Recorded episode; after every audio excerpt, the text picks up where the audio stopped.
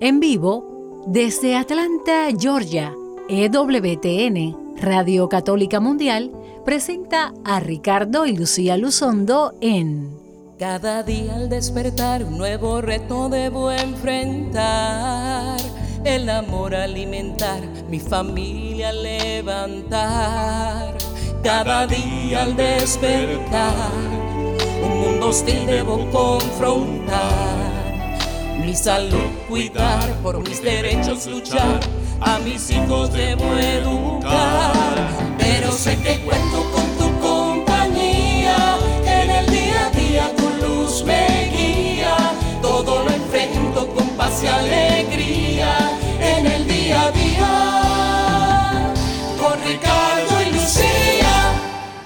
Muy buenas tardes tengan todos ustedes, queridos amigos y hermanos de este su programa en el día a día con, Ricardo y Lucía. Yo soy Ricardo Luzondo y me acompaña mi esposa Lucía Báez Luzondo del Ministerio Renovación Familiar. Estamos aquí transmitiendo para ustedes desde Atlanta, Georgia. realmente estamos en Woodstock, que es una ciudadcita cerca, pegada de Atlanta, donde vivimos ahora. Eh, para ustedes en el mundo entero, estamos transmitiendo en este primer programa del año 2021. Feliz año nuevo tengan todos ustedes. Que para bien sea para todos ustedes en todos los sentidos. El sentido espiritual, familiar, económico, emocional. Que el Señor traiga amplias bendiciones para cada uno de ustedes. Y como decíamos en el programa último del año 2020, pues eh, ustedes todos hemos hecho las propuestas de Año Nuevo y esperamos que las podamos cumplir. El último consejo que daba en el programa anterior era recordar y ponerse evaluaciones, autoevaluaciones cada tres meses, a ver en dónde estamos con nuestras propuestas, porque siempre proponemos al principio del año voy a ir al gimnasio todos los días, voy a dejar de comer dulce, voy a rebajar de peso, me voy a portar mejor, voy a ir a misa todos los domingos, y no le hacemos seguimiento y a las dos semanas ya se nos olvidaron todas y no hacemos ninguna. Entonces, de acuerdo a cómo sea nuestra constancia, pues podamos nosotros en cada dos meses decir en la lista, bueno, he logrado esta, esta, esta sí o esta no, te voy a insistir un poco más. La idea es que podamos siempre ir trabajando en función de esa y no desistir no decaer, no decir, ah, ya otra vez la regué y ya no lo voy a hacer hasta el año que viene que vuelvo a proponer otra vez. No, usted siga constante, siga constante, el Señor nos acompaña, el Señor nos da la fuerza, el Señor nos ayuda, nos auxilia, no deje usted, no desista, porque estos tiempos que se hacen difíciles, pues se nos ponen más difíciles todavía cuando nosotros unimos a esa, esa posposición de las cosas o para después, para más tarde, y ese más tarde nunca llega y la vida se nos va y resulta que pasa el tiempo y a veces no logramos lo que queremos lograr. Eh, no amamos a las personas que debemos amar, no compartimos con las personas que tenemos que compartir, no hacemos las cosas que debemos hacer y nosotros pues nos vamos quedando pequeñitos y recuerden que el Señor nos ha dado talentos y cuando nos venga a buscar nos va a preguntar qué hicieron con los siete talentos y le podamos decir Señor me diste siete y y los multipliqué, ahora tengo siete más. O si me dieron uno solo, decirle, Señor, ese que me diste, mira, lo multipliqué y ahora tengo dos. Logré hacer lo que tú me pediste, producir, crecer en, en la fuerza, con el amor para nosotros mismos, para la humanidad, para el bien de todos nosotros. Y lo que queremos hacer como este comienzo de año, en ese empeño de tener un nuevo comienzo, de mejorar como personas, de cada día ser la mejor versión de nosotros mismos, para la cual el Señor nos llamó, que al fin y al cabo es una manera sencilla de definir lo que es la santidad, buscar todos los días, como dice el Santo Padre, ser mejor en cosas grandes, pero también en cosas pequeñas del diario vivir. Queremos compartirles consejos en estos próximos programas de cómo vivir una mejor vida, cómo ser una mejor persona en todos los aspectos. Y en el programa de hoy queremos ayudarles a darles herramientas para que todos seamos mejores padres. Y hoy queremos hablar de varias palabras eh, que no debemos decirle a nuestros hijos. ¿Qué palabras sacar del vocabulario? De nuestra crianza, de nuestra interacción, de nuestra conversación, diálogo con nuestros hijos eh, en el día a día de nuestra vida. Porque como siempre comentamos, pues las palabras tienen poder, solo dice la, Santísima Biblia y las palabras ah, que salen de nuestra boca pueden emitirse para construir, para bendecir o también pueden emitirse para destruir o maldecir. Y nuestros hijos son nuestra responsabilidad, nuestros hijos son nuestro proyecto de vida. Yo creo que nuestros hijos, y claro, no hay control de todo lo que hagan los hijos eh, en la vida, especialmente cuando son adultos, hay hijos que, que, que toman caminos errados, pero muchas veces si hemos sembrado una buena semilla, la mejor carta de recomendación que podemos tener sobre nosotros mismos es el comportamiento de nuestros hijos, cómo formarlos para que ellos mismos sean una mejor persona, para que ellos, si el, el día, si la vocación de ser padres o religiosos o sacerdotes eh, llega a su vida, pues puedan hacerlo con dignidad, puedan hacerlo oh, fructíferamente. Y queremos conversar sobre varias palabras que vamos a mencionar y vamos a explicar por qué no debemos emitir esas palabras. Pero queremos recordarles que nos sigan en nuestra página en Facebook. Eh, Ricardo y Lucía en Facebook, Ricardo y Lucía. O también puedes seguirnos o escribirnos a través de nuestra página web ricardoylucia.gmail.com y también puede eh, mandarnos eh, mensajes a través de nuestra página web que es renovacionfamiliar.com. Eh, bueno, antes de continuar, vamos a ponernos en oración, como siempre, para pedirle al Señor en este nuevo año que nos acompañe y nos dé su fuerza y perseverancia. Vamos a ponernos en oración. Amado Jesús, te alabamos, te glorificamos, te damos gracias por este nuevo tiempo, por este nuevo año por esta nueva oportunidad en la cual nos proponemos ser mejores, en las cuales nos proponemos cambiar y mejorar nuestra vida para parecernos más a ti, para ser más similares a ti, Jesucristo, Señor nuestro, vivir a tu manera, amar como tú amas, trabajar como tú trabajas, ser como tú eres, Señor, para que podamos crear un mundo mejor, una salvación que alcance aquellos que no te conocen, aquellos que no han escuchado de ti. Señor Jesús, te pedimos por cada una de las personas que escuchan este programa, para que tú llegues a darles el consuelo a los tristes, le des, Señor, alegría a aquellos que están decaídos, reposo a los que están cansados, le des entusiasmo, Señor, a aquellos que están deprimidos, especialmente, Señor, alegría a aquellos que han perdido la esperanza. Madre Santísima, Madre de Dios, Madre nuestra, Virgen Santísima, María, Virgen de Guadalupe, ven con nosotros, arrópanos con tu manto lleno de estrellas y llévanos a la presencia de tu Hijo Jesucristo. Amén. Y ya estamos de regreso en el día a día con Ricardo y Lucía como acabamos de mencionar hace unos momentos vamos a hablar de palabras que nunca debemos decirle a nuestros hijos, palabras que no deben estar en nuestro vocabulario, porque en vez de construir y bendecir, destruyen y hasta maldicen. Y quisiéramos compartir la primera. Nunca debemos decirle a nuestros hijos, la vamos a decir en varias, con varios adjetivos, porque dependiendo de, de nuestros países de origen, pues de pronto un término es usado más que el otro. Jamás debemos decirle a nuestros hijos tontos o brutos o mensos. Tapado. Tapado.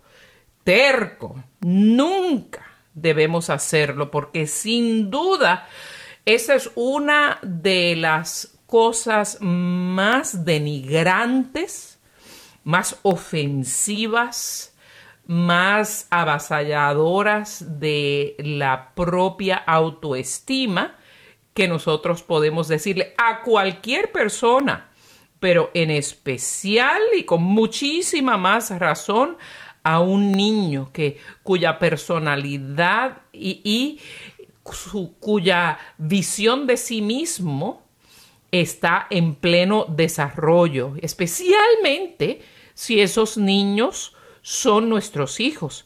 Cuando Dios nos ha encargado ese pequeño ser para ayudarlo a ser la mejor versión de él o ella misma para que Dios le, creó para que fuera. Es un gran error uh, llamar así una persona, porque una vez uno lo dice, lo dicho, dicho está. No podemos recoger el agua una vez regada, no podemos dar marcha atrás o lo que ya está dicho, no podemos reparar el daño hecho, no podemos desagrietar la vasija agrietada. Eh, y esto pues en cualquier relación puede ser muy dañina, especialmente en la relación padre e hijo. Eh, claro, esto aplica también a los maestros, alumnos, empleados, con, ah, con supervisores. Así es que es muchísimo, muchísimo mejor buscar formas de de poder eh, indicar que algo no está bien hecho a, nuestros hijos y cuando eh, y expresarlo con, con en una conversación de cómo puedes hacer eh, algo mejor. Esta vez, eh, de pronto, el ejercicio que hiciste no fue el correcto, no que haga un ejercicio de matemática, especialmente si usted es bueno en la matemática. ¡Qué bruto! ¡Qué inmenso! No sabes ni no sirves para nada, porque muchas veces nos decimos tonto o bruto o menso sin añadir más cosas. Eso es una de las peores cosas, que estas palabras como que son un pie para, para, insultos adicionales y dañamos mucho el alma y las emociones. Y también tiene usted que tener claro, que a lo se lo dijeron cuando usted era pequeño y, tiene esa, esa espina clavada allí y se la quiere decir a cualquiera y lamentablemente pues los hijos a veces son el blanco de nuestras venganzas y revanchas, eh, lo cual no está bien, pero también depende de la circunstancia en la que usted está y, de la edad de su niño. Tiene que entender que si tiene dos, tres, cuatro hijos, no todos maduran a la misma velocidad, no todos tienen la misma capacidad de entendimiento desarrollado en, al mismo tiempo. Por ejemplo, tiene un niño de cuatro años que pues todavía no, no, entiende bien del tiempo y tiene uno de dos años que ya se sabe la hora. Entonces no quiere decir que el del cuatro sea tonto con respecto al otro, porque realmente la noción del tiempo aparece entre los siete a los nueve años. Y entonces si usted lo va a juzgar en función de uno que tiene más adelantado, este niño lo marca, lo etiqueta y se queda marcado para toda la vida, porque las palabras no se van de la mente, las palabras quedan allí y están dando vueltas, casi como las imágenes pornográficas que hemos hablado en otros momentos, los insultos se quedan en la memoria, en el cerebro y ahí están dando vueltas todo el tiempo y resuenan y resuenan y en circunstancias en las cuales va a hacer algo, pues le viene el adjetivo, soy un tonto, entonces no voy a tratar esto porque soy un tonto, eh, soy un estúpido, porque eh, soy tapado, porque no entiendo, soy bruto, entonces el niño cuando va creciendo con esta etiqueta y con esta definición que usted le ha dado en, diferentes circunstancias, entonces no se va a atrever a hacer cosas nuevas, no se va a no se va a animar a hacer retos que exijan un poquito de todo de, de esfuerzo porque ya se da por vencido desde el principio. Y entonces usted lo marca para toda la vida porque es un niño entonces que si en la escuela malamente hay un bullying y le dicen otro niño, que los niños se dicen entre ellos tontos, tapado, bruto, gafo a cada rato, pues él va a confirmar, oh, pues si me lo dijo mi mamá, que este también me lo diga, pues mira, entonces eh, es cierto. Entonces yo me, me, me, me, meto dentro de mí mismo, me aíslo y comienza este, ser, este pobre ser a crecer con un resentimiento, con una, un complejo que es difícil de manejar. Entonces usted dirá, ay, pero pues solamente se lo dije una vez. Sí, pero una vez es suficiente para, para que eso lo marque. Entonces, ¿qué voy a hacer? Pues, ¿qué debo hacer? Pues tratar de tener paciencia si usted tiene poca paciencia, si usted no sabe dar clases porque no tiene la paciencia para dar clases a su niño, ayudarlo con las tareas, pues no lo ayude no lo, no lo haga, consígase a alguien que tenga paciencia, alguien que sepa un poquito más que usted de, la tarea o, de métodos de, explicar, o si el niño no lo entendió la primera vez, usted respire, se pare, da una vuelta y cuando vaya la quinta vez que no lo ha entendido, usted diga, bueno, vamos a darlo así hasta mañana y mañana lo tratamos de, de ver otra vez, porque creo que yo soy que no me estoy haciendo explicar claramente, yo soy creo que no estoy encontrando la metodología o la manera de explicarlo de una manera que sea entendible. Entonces vamos a dejarlo así de este tamaño. Y le, lo besa, lo abraza y se ponen a ver televisión o hacen otra cosa juntos que disfruten para que el momento entonces no se convierta en un drama. Y eso especialmente, amor, en este tiempo del COVID, pues muchos de ustedes, papás que están escuchando el programa, han tenido que convertirse en maestros de sus niños que antes no lo hacían y estar con ellos sentados en la clase de, en la computadora y después de explicarles la tarea ellos. Y claro, como hemos hablado en otros programas con esto de la pandemia, pues la paciencia se agota, la paciencia se, acaba y usted pues está más en el borde de explotar fácilmente y de poder decir cosas que no debe decir. Entonces, cuando le venga la intención de decir esta palabra tonto, gafo, necio, bruto, retardado, eh, lo que sea, eh, frénese y, reza si quieres un gloria al Padre, al Hijo y al Espíritu Santo, te decir eh, la palabra y eso le ayuda a, difuminar su, ansiedad y decir, bueno, hijo, eh, vamos a, mm, mm, a, cambiar el tema o, o vamos a, a buscar la manera que lo puedas hacer. O si es una tontería, porque a veces los niños hacen tonterías, este, decirle, mira hijo, esto está mal hecho, esto es algo que no lo razonaste, no lo pensaste. Eh, eso lo haría una persona que no razona y no piensa, pero tú eres un niño inteligente y, y bien despierto, pero que te des cuenta la próxima vez. Y lo voltea de una manera en la cual le hizo ver que hizo una tontería sin decirle tonto porque no solamente el que es tonto hace tonterías, todos hacemos tonterías y no necesariamente somos tontos en el sentido de, esa discapacidad o, disminución de la inteligencia con la que esta connotación tiene. Y desviarlo, en vez de decirle si se le zafó, eh, tonto, no, no, no, tú no eres tonto. Eso que sucedió es una tontería. Que el objeto sea la acción, no el niño.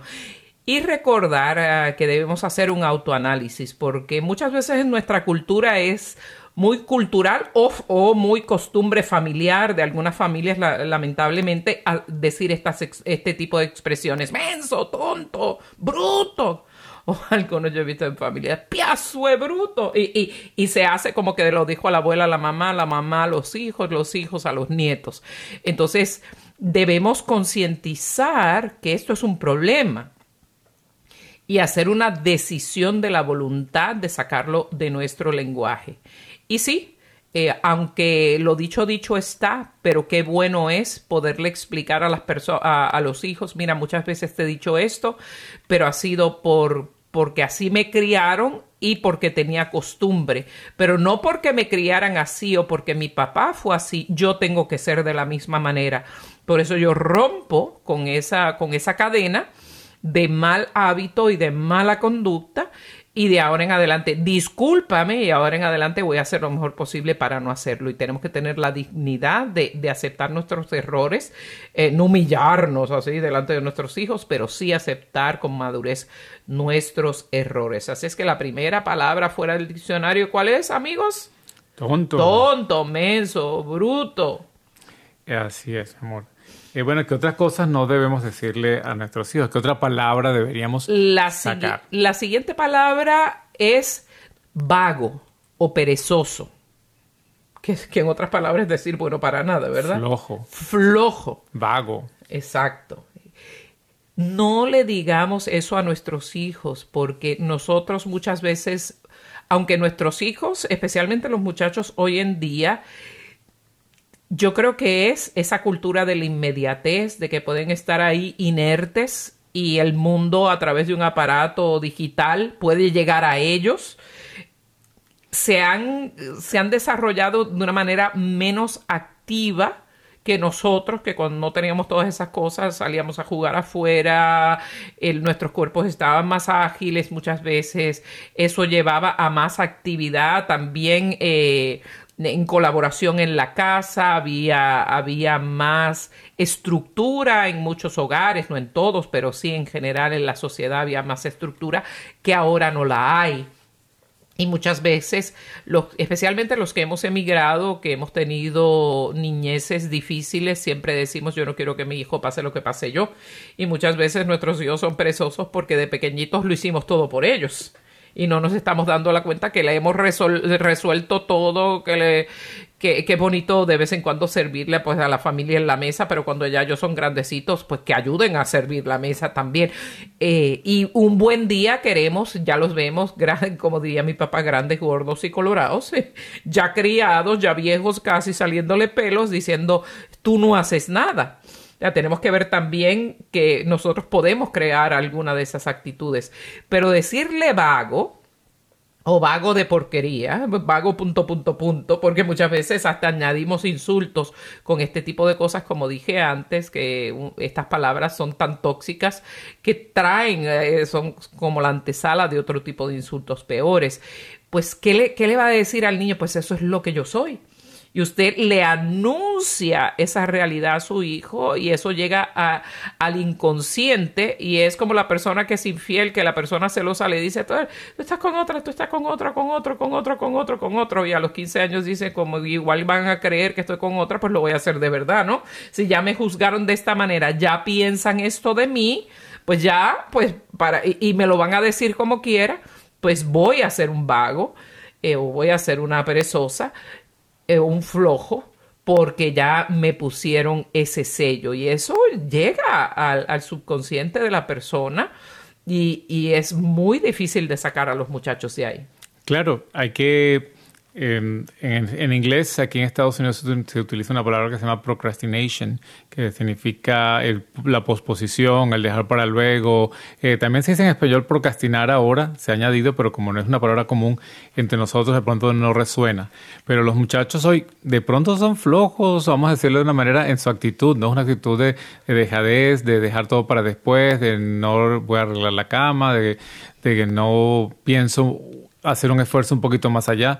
Eh, sí, sí, de verdad podemos decirlo que son flojos en, en muchos La ley del mínimo esfuerzo, que es lo menos que puedo hacer para salirme con la mía o para cumplir con algo. Pero el hecho de, de que, lo, que tengan actitudes perezosas, vagas, no quiere decir que entonces lo vamos a etiquetar, porque eh, lo que hacemos es empeorar la situación. Si es un niño flojo, si es un niño un vago, si está allí sin hacer nada, pues no lo etiquete, dile, hijo, vamos a ponernos más activos, a reactivarnos, vamos a, a ser eh, más diligentes, eh, seamos más, hagamos un mayor esfuerzo, vamos a tener puntos, estrellitas, recompensas, de acuerdo a, a, las muchas actividades que hagamos, porque lo, mientras más podamos cumplir y tener cumplir con los cometidos y lograr las metas, mejor vamos a hacer. Más grandes somos, más, más, más serios, más grandes, más hombres, más mujeres. Entonces, eh, estimular la actividad y cuando no querramos que sea hijo, necesita ser más activo, necesita que te actives un poquito más. Eh, vamos a tratar de no caer en el grupo de los que dejan las cosas para después. O sea, sin llegar a etiquetarlo, poderle explicar que no esté en ese grupo, que él no es un flojo, si alguna vez le han dicho flojo, pero que no lo es, y que no se lo crea él mismo, ni, él mismo se mencione o ella se mencione que es un flojo, una perezosa, porque entonces se está limitando y está de alguna manera, fíjense que es una manera, un momento también de catequizar. Dios nos ha creado con las capacidades completas, Dios nos ha dado los dones para poder hacer todo lo que queremos. Entonces, en no cumplir con las actividades que nos corresponden es ir en contra de Dios. Es decir, estoy negando que Dios me ha dado las herramientas y no lo puedo hacer. No, por el contrario, si Dios me dio la capacidad, voy a demostrarle, voy a devolverle con creces a Dios y eso es lo que es la corresponsabilidad. Voy a darle, voy a ser responsable con las cosas que Dios me dio y le voy a devolver el doble de las cosas que yo he recibido. Entonces, de esta manera catequizamos y al mismo tiempo logramos nosotros que este círculo que se está produciendo hoy en nuestros muchachos de esa dejadez eh, no empeorarla nosotros con estos calificativos de perezoso, vago, sinvergüenza, que esa es otra palabra que, está más adelante. Eh, pero es que cuando dice uno una se desata y empieza a decir todas al mismo tiempo. Estamos nombrando una por una, pero estoy seguro que muchos de ustedes cuando sueltan una, sueltan el diccionario completo de las que estamos diciendo hoy día que no debemos hacer. La siguiente antes del corte es no le diga a sus hijos mandón o controlador. ¿Y por qué? Porque el problema ah, de, decirle o aplicar eh, este, esta palabra, este término a una criatura, un niño, una niña, eh, con el fin pues de, de criticarlos sin pensar en el daño emocional que podamos estar haciendo es, es, es un error muy grave. y, al llamarlos mandón o controlador a, temprana edad puede, puede herir su posibilidad de liderazgo. O sea, le puede limitar la visión de que yo puedo ser un líder. Y esto le pasa mucho. Mm, yo he visto esto bastante en, en padres que que de pronto son personas más reservadas, ¿verdad? No, no, no, no digas, no ofrezcas, no, no mandes. Eh, y el niño se cría ah, inseguro, se cría como que, que sugerir algo, porque hay un gran balance entre mandar, imponerse, controlar y ser un líder. O sea, tener una buena sugerencia.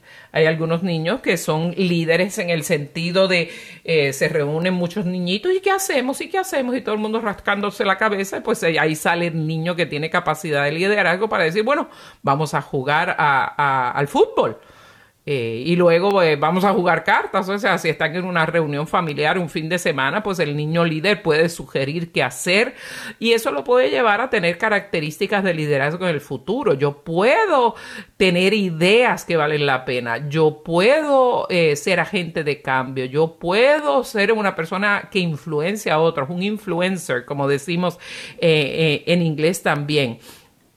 Y es importante no ponerle ese, ese estigma.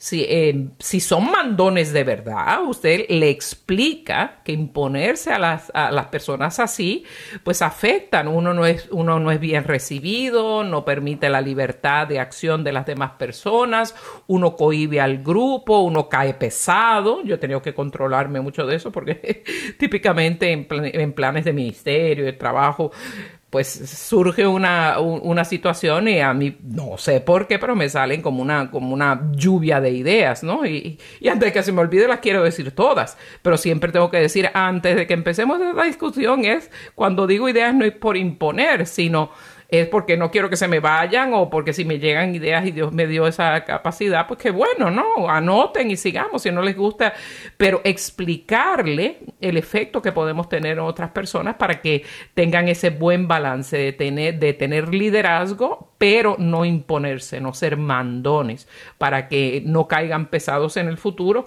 no solo como esposos, como padres, como empleados. Un empleado mandón, usted tiene de pronto compañeros de trabajo que son mandones, pues eso se puede corregir desde la juventud, desde la niñez. Y si hay niños mandones, pero entonces ahí está el liderazgo de usted como papá. De hacerle entender que el líder no se deja mandar por todo el mundo, porque entonces ya eso no es un liderazgo. Cuando tú eres un líder en una empresa, en un trabajo, en un grupo, en una organización, pues todo el mundo te va a dar ideas y tu liderazgo consiste en poder escucharlos a todos y poder descifrar discernir cuáles ideas se pueden aplicar o no. Porque entonces en el, en el caso de tu casa, si el niño eh, todo lo que pide se lo dan y se va convirtiendo en un dictador y después que usted lo convirtió en un dictador o una dictadora, usted se cansa y se lo empieza a, recriminar como un insulto, pues entonces él no entiende, o sea, él dice, pequeño, bueno, tú me diste el mando, me diste, toda la, me diste todo lo que yo pedía y me enseñaste que yo soy el que manda, pues entonces ahora ¿por qué me lo criticas? O sea, no, no entiendo, me confundo. Entonces, tenemos que ser claros con nuestros mensajes antes de decirle, antes de crear un mandón, eh, para no tener que estárselos diciendo, pues reflexionemos y podamos aprender a poner límites, a poder escuchar lo que dicen y poder explicar cuáles de sus demandas son se pueden realizar y cuáles no se pueden realizar y explicarles cuáles son las razones de por qué se pueden realizar o no, aunque sea una buena idea o si no es una buena idea, pues no es una buena idea y explicar las razones por las cuales. Entonces, porque es que a veces entonces el niño llora o se patalea y uno por no enfrentar la pataleta o por no enfrentar el llanto, entonces le ofrece todo lo que quiere y entonces, claro, creamos, como dije anteriormente, un dictador que después lo que hacemos es criticar al dictador que hemos creado. Y resulta que en este caso, pues ellos son las víctimas y no son necesariamente eh, las, el victimario. de exactamente. Ciertamente, y muchas veces nos quejamos de eso, y nosotros muchas veces hemos creado el monstruo en nuestros hijos.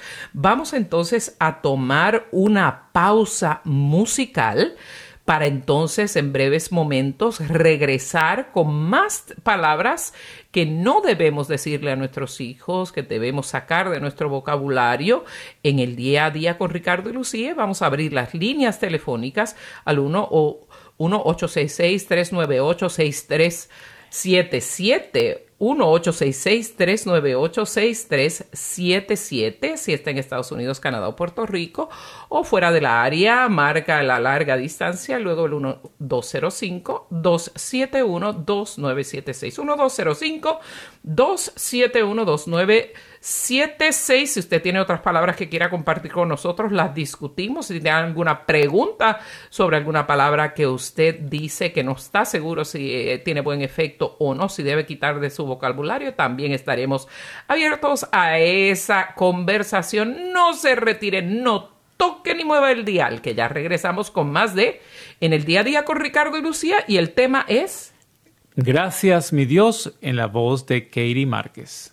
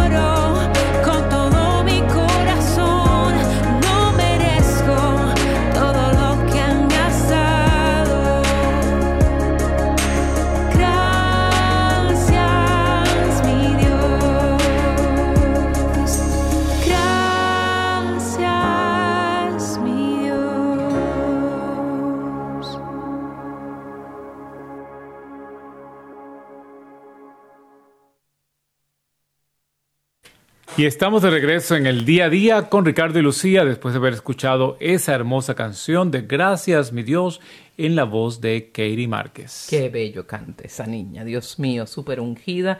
Dios la guarde y la bendiga y la siga cuidando siempre y teniendo a su servicio. Estamos comunicables a si nos llama de Estados Unidos, Canadá o Puerto Rico a través del 1-866-398-6377. Es una llamada libre de cargos. 1-866-398-6377 de cualquier otro lugar del mundo. Nos puede llamar utilizando la, larga distancia en su casa, en su auto, donde usted esté, luego el 1205 271 2976 1205 271 2976 estamos hablando de las palabras que no debemos decirle a nuestros hijos usted tiene una pregunta, un comentario, una palabra que usted quiere añadir a este grupo de palabras y el por qué, pues estamos dispuestos a discutir. O si quiere llamarnos para decirnos feliz año, pues también, recibimos la llamada y le damos el feliz año a usted y a toda su familia. Entonces decíamos, ya hemos dicho cuáles palabras no debemos mencionar a nuestros hijos. Hablamos de eh, vago, eh, flojo, perezoso tonto, gafos, bruto. Menso. Menso, menso, sí. Y la otra palabra que hemos dicho hasta ahora, habíamos dicho... Mandón, y positivo, ¿no? Mandón. Controlador. Y ahora queremos hablar de otra palabra y es la palabra listo. Estamos comunicables al 1-866. 398 6377 eh, la palabra listo suena como, como buena, suena como positiva. Le dices a un niño listo, wow, qué listo eres. ¿Por qué no deberíamos decirle listo? ¿O en qué circunstancias no debemos decirle listo? Bueno, primero no se lo debemos decir eh, como listo de inteligente todo el tiempo, porque no todo el mundo hace las cosas bien todo el tiempo. Eres muy inteligente. Ah, tenemos un gran error que ha llegado en la psicología desde los años 70, que es esa, esa cultura del trofeo, ¿no? El, el, el, número uno se ganó el trofeo porque ganó y el número que, que llegó eh, al número 10 también se ganó un trofeo para que nadie se sienta mal. Eso no es un error, eso es un error porque la vida no es así. Entonces, si le decimos listo, ay, qué inteligente, qué listo eres todo el tiempo, aunque estén haciendo algo mal, estamos haciendo esa cultura del trofeo para todos y no desarrollamos hijos con espinazo, hijos que, puedan uh, recibir una crítica y que no todo el mundo lo hace bien todo el tiempo. Si lo hicieron bien, pues Preferiblemente puede decir uh, si es algo académico o, fue que resolvieron un problema que de verdad que uno no esperaba, que listo eres, que inteligente, pero sí, pero que no sea todo el tiempo. O si logró hacer una eh, decisión a pequeña edad, por ejemplo, se, se le perdió el, teléfono, pero fue donde la vecina y pidió prestado un teléfono para llamarla a usted y hacerle saber que no tenía teléfono. Oye, hizo una, una, acción que, pues sí, eh, fue listo en hacerlo. No se quedó sentado en la puerta de la casa esperando a ver que usted llegara, con los nervios, con la angustia, sino que pudo pensar un poquito más allá de la situación y logró hacer algo. O sea, logró resolver un problema. Y eso es parte de lo que es la inteligencia, tener la capacidad de desarrollar de, resolver problemas que se nos presentan en el momento. En ese momento sí, pues usted debe decir, wow, qué listo fuiste al y explicarle por qué, ¿Por qué? Que, fui, que listo fuiste al hacer esta acción que pues pues escuchaste tu voz interior, escuchaste tu inteligencia, escuchaste eh, ese, ese impulso de hacer algo y lo pudiste analizar, que bueno, que eso eres listo. sabia, me tomaste una buena decisión. Dígale, entonces, lo más propio es llamar las virtudes por su nombre. Si fue algo que hizo... Uh, uh, inteligentemente por una buena opción, dígalo. ¿Qué buena opción tomaste? Pero dígale lo que es, no lo englose todo en la palabra listo o en la palabra inteligente, porque cuando se enfrenta un problema que no puede resolver por sí solo en el futuro, puede causarle también una crisis de ansiedad. O sea, toda la vida lo hizo bien, eh, toda la vida me celebraron todo y ahora no pude lograr esto que está pasando conmigo. Eh, he perdido mi chispa, he perdido la esencia de quien soy y eso es irreal para los hijos. Muchas veces queremos levantar tanto a los hijos que los dañamos. Sí, también puede lo que pasa muchas veces dormirse en los laureles. O sea, como siempre usted le dijo que qué listo eres, qué listo eres, no tienes ni que estudiar, no tienes ni que ni hacer ningún esfuerzo, se duerme en los laureles y cuando crece, que los problemas son mayores o que los estudios necesitan un tiempo mayor de esfuerzo, como se confió en que era listo, pues ya dejó de estudiar y empieza a bajar sus notas, empieza a tener fracasos que entonces lo llevan a un conflicto emocional que, no entiende qué fue lo que pasó. Entonces, otra, otro aspecto también, amor, de la palabra listo es para nosotros los hispanos, especialmente nosotros en Sudamérica, creo yo, no sé, ustedes en Puerto Rico puede ser también, que eh, usamos la palabra listo para decir que vivo es, ¿no? Que despierto porque logró evadir la ley o logró hacer una trampa o logró hacer algo que vivo es, eres vivo, si eres astuto, wow, qué listo eres.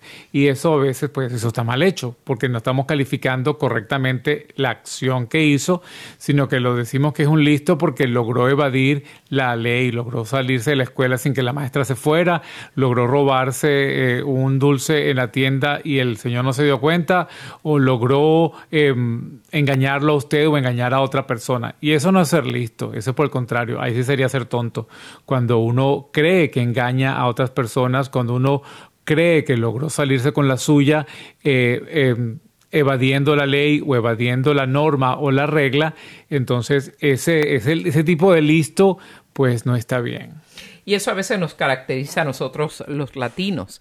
Por eso cuando migramos a otros lugares, ah, pues ya, ya, ya le, va a salir listo este, ya, ya, ya le sacó ventaja. Y no es bueno que se normalice ese tipo de conducta. La siguiente palabra que debemos evitar de nuestro vocabulario como padres es decirle a nuestros hijos que son mentirosos. Eres una mentirosa, eres un mentiroso porque eh, primeramente el problema es que se desprende de llamarles eh, mentirosos, es que cuando, especialmente cuando los niños son pequeños, con, por naturaleza, los niños no, no actúan con maldad así premeditada se pueden desarrollar así, porque un niño puede desarrollar maldad desde muy temprano, lamentablemente, eh, pero eso toma, toma consistencia en, en, decir mentiras y salirse con la suya o, o verlo de los padres. Pero normalmente un niño no actúa con maldad premeditada cuando miente por lo, por lo que llamarlo así, pues le daña su, su, impresión. Puede ser que un niño haya dicho algo porque esa fue la impresión que le dio, eso fue lo que percibió. Eh, un ejemplo también muy triste, donde no deseamos decir mentiroso, es cuando los niños han dicho que le han abusado ya sea física o sexualmente. Muchas veces la persona protectiva de la persona acusada puede decirle mentiroso mentirosa. Esto mm, lo hemos vivido en nuestro ministerio a matrimonios y familias eh, ya por más de 20 años, de cómo se han herido especialmente mujeres eh, abusadas donde la madre eh, le, ha dicho mentirosa por proteger al hombre con el que está, ya sea el esposo, ya sea el, el padrastro, el hombre con que convive y eso daña, daña, las emociones, daña la mente del niño y puede afectar su futuro eh, también porque al decirle mentiroso es como desestimar todos los logros uh, intelectuales que haya podido alcanzar el niño con decir una mentira, todo se quebró. Esa imagen de, de todo lo bueno que ha hecho al, al, tildarle de mentiroso es como, como ponerle un, un pasquín en la cara que eh, como, como, se va a identificar un label, diríamos en, en, en inglés, una sí. etiqueta que, que, ya se marca como no soy una persona confiable. Exacto. Y lo importante en esto es que usted le muestre que la mentira no está bien y que usted no le muestre con su ejemplo que las mentiras se deben decir, algunas veces son válidas y otras no, porque entonces si usted le dice mentiroso, pues le está diciendo porque le ha probado mentiras en otros momentos o porque lo ha escuchado o la ha escuchado usted decir mentiras y se ha salido con la suya. Entonces dice, bueno, porque es malo para mí y no es malo para ti. Entonces, estas confusiones, pues hay que explicársela a los niños. Pues ser mentiroso es malo y él piensa que usted es la mamá mejor del mundo, el mejor papá del mundo. Pero entonces, cuando usted dice las mentiras son buenas y cuando las dicen ellos eh, eh, se etiquetan de, de mentirosos, se castigan o se les pega. Entonces, en eso tiene que tener usted también consistencia para, antes de etiquetarlo o de juzgarlo, mirar en qué momento usted ha hecho lo mismo delante de su hijo o de su hija. Entonces la mentira pues no es buena y tiene usted que compensarle, recompensarle cuando le dice la verdad y decirle, ves, es mejor decir la verdad que decir la mentira. Pues los niños chiquititos, como dicen, a veces usted los ve y, la boca llena de chocolate y le pregunta, ¿quién se comió el chocolate? Y ellos dicen, yo no fui, yo no fui, y está toda la evidencia puesta allí. Entonces, claro, usted, le ríe la gracia y él pues cree que eso mentir es bueno. Entonces, hay que manejar el balance y saber a diferentes edades cómo ellos van diciendo. Usted le puede mostrar un espejo y le dice, mira, estás diciendo algo que no es cierto, te veo la boca llena de chocolate, si te lo comiste tú, está bien. O sea, la verdad, dime la verdad. Si él dice, admite la verdad, usted le regala otro chocolate. Dice, mira, mientras me digas la verdad, esto no hay castigo, no hay pena. Eh, siempre cuando tú me digas la verdad, eh, bueno, aunque hayas hecho algo malo, pues el castigo siempre va a ser mucho menor o la consecuencia va a ser mucho menor o esta oportunidad te lo voy a perdonar porque me dijiste la verdad y así lo que va a usted es, es, reafirmando la verdad y no lo va a construir y etiquetar en un mentiroso que de verdad se va a convertir en un mentiroso para toda su vida. Y podemos dar fe, no que seamos perfectos, ¿verdad? Porque perfecto es solo Dios. Pero en, en este punto en particular eh, lo, lo, hicimos consistentemente, Ricardo y yo, con nuestro hijo Sebastián, y al sol de hoy ya va para 20 años. Y es impresionante. Esta Navidad nos decía mi, mi hermana justamente que a veces llamábamos y se le había dicho no juegues tal juego de video cuando estaba en la casa de nuestra hermana. Y el primito ella me ay, si no están aquí, juégalo igual.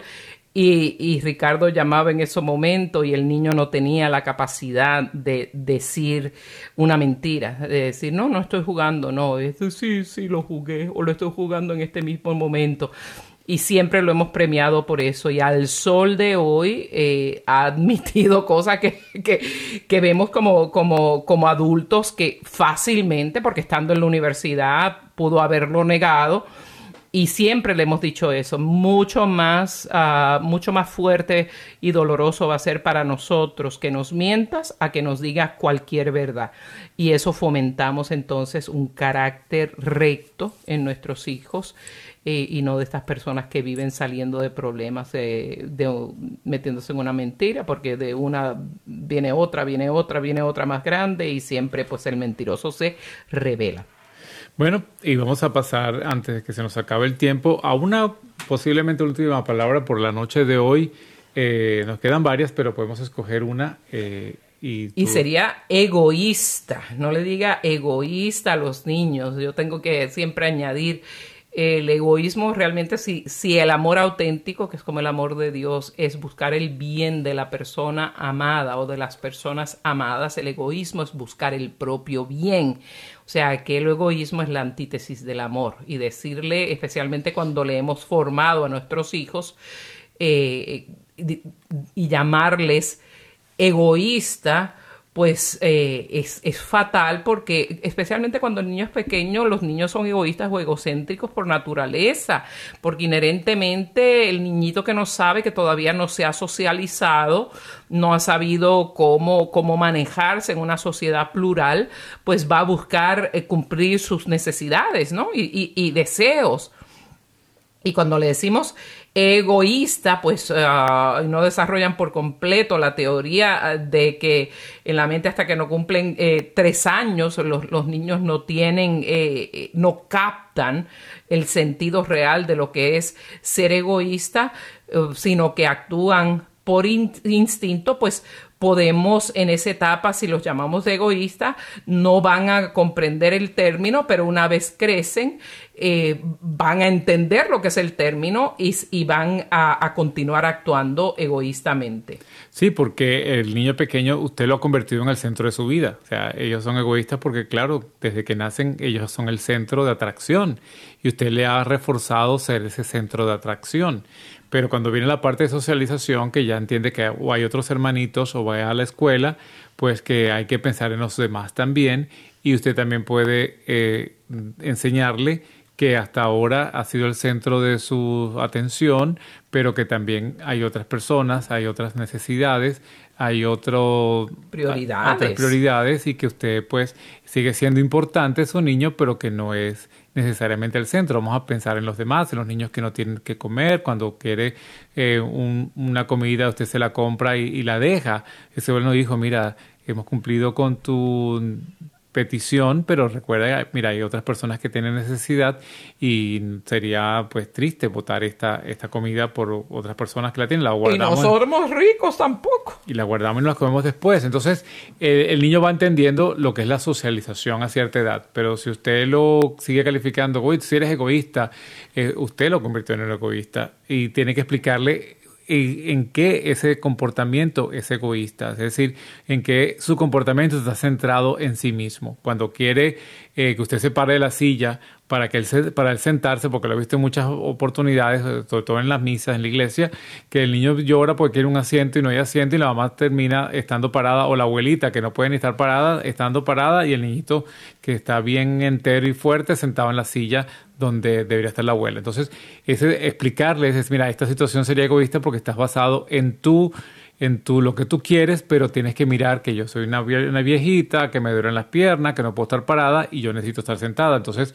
es ese, ese cambio. Entonces, poderle enseñar, antes de estarlo etiquetando de egoísta, explicarle que las actitudes que está haciendo se podrían determinar como que son egoístas, centradas en sí mismo y eso pues no está bien ni está ni es lo que Dios quiere, es amar a, a, Dios sobre todas las cosas y al prójimo como uno mismo. Entonces donde viene la catequesis de cómo es que el mandamiento importante es amar a Dios y amar a las demás personas como uno se ama a sí mismo. Es decir, desear para los demás lo que uno desea tener para sí mismo y así es como entonces se va difuminando estas actitudes y usted evita pues simplemente de regañarlo o de decirle, eh, de insultarlo diciéndole que eres egoísta, si eres egoísta con tus cosas, mira, debes compartir con tu hermano.